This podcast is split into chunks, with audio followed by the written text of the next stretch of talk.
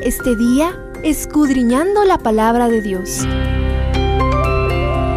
Acompáñanos en el capítulo de hoy. Estudiando la Biblia un día más.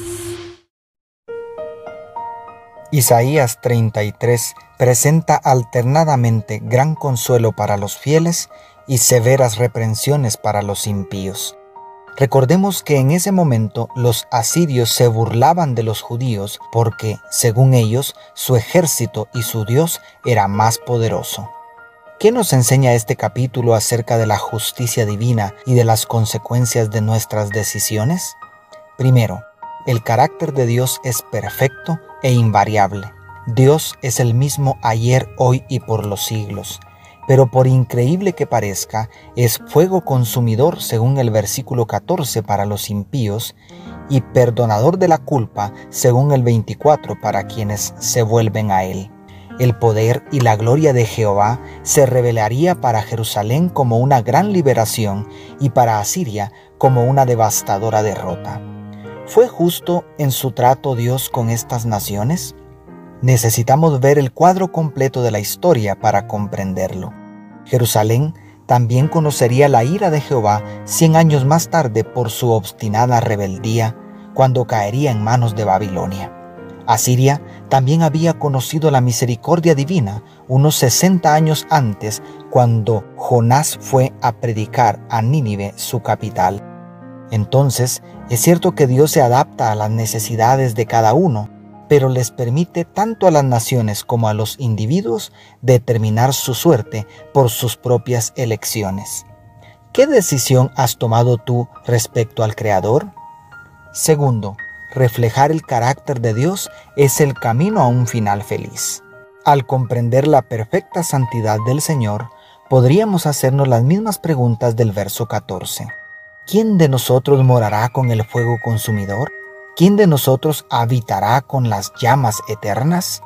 Afortunadamente, el siguiente versículo responde categóricamente, el que procede rectamente y dice la verdad, el que no se enriquece abusando de la fuerza ni se deja comprar con regalos, el que no hace caso a sugerencias criminales y cierra los ojos para no fijarse en el mal. En otras palabras, todo aquel que desarrolle un carácter como el de Jesús, recto, veraz, justo y bueno, podrá gozar de una eternidad en la deliciosa presencia del Creador de los cielos y la tierra. ¿Vale la pena ser bueno aunque en el presente nos provoque algunas dificultades? Tercero, hay esperanza a pesar de nuestra imperfección. Así como Isaías quizás se dijo a sí mismo, ¿cómo será salva Jerusalén? Porque la Jerusalén que él estaba viendo estaba lejos de la santidad que Dios demandaba.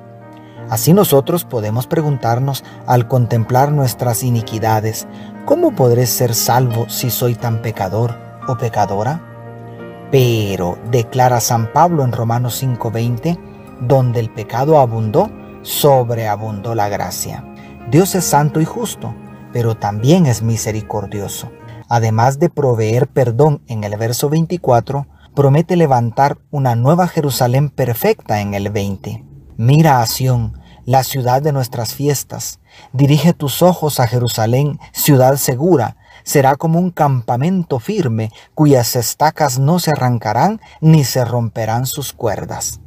De la misma manera, Jesucristo te ofrece su perdón gratuitamente ahora mismo y te promete restaurarte a la perfección edénica cuando vuelva por segunda vez.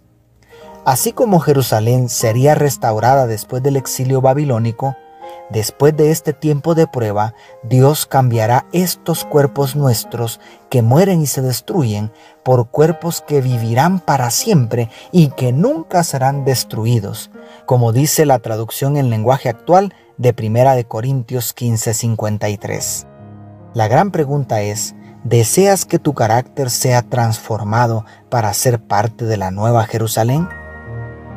Dios te bendiga, tu pastor y amigo Selvin Sosa.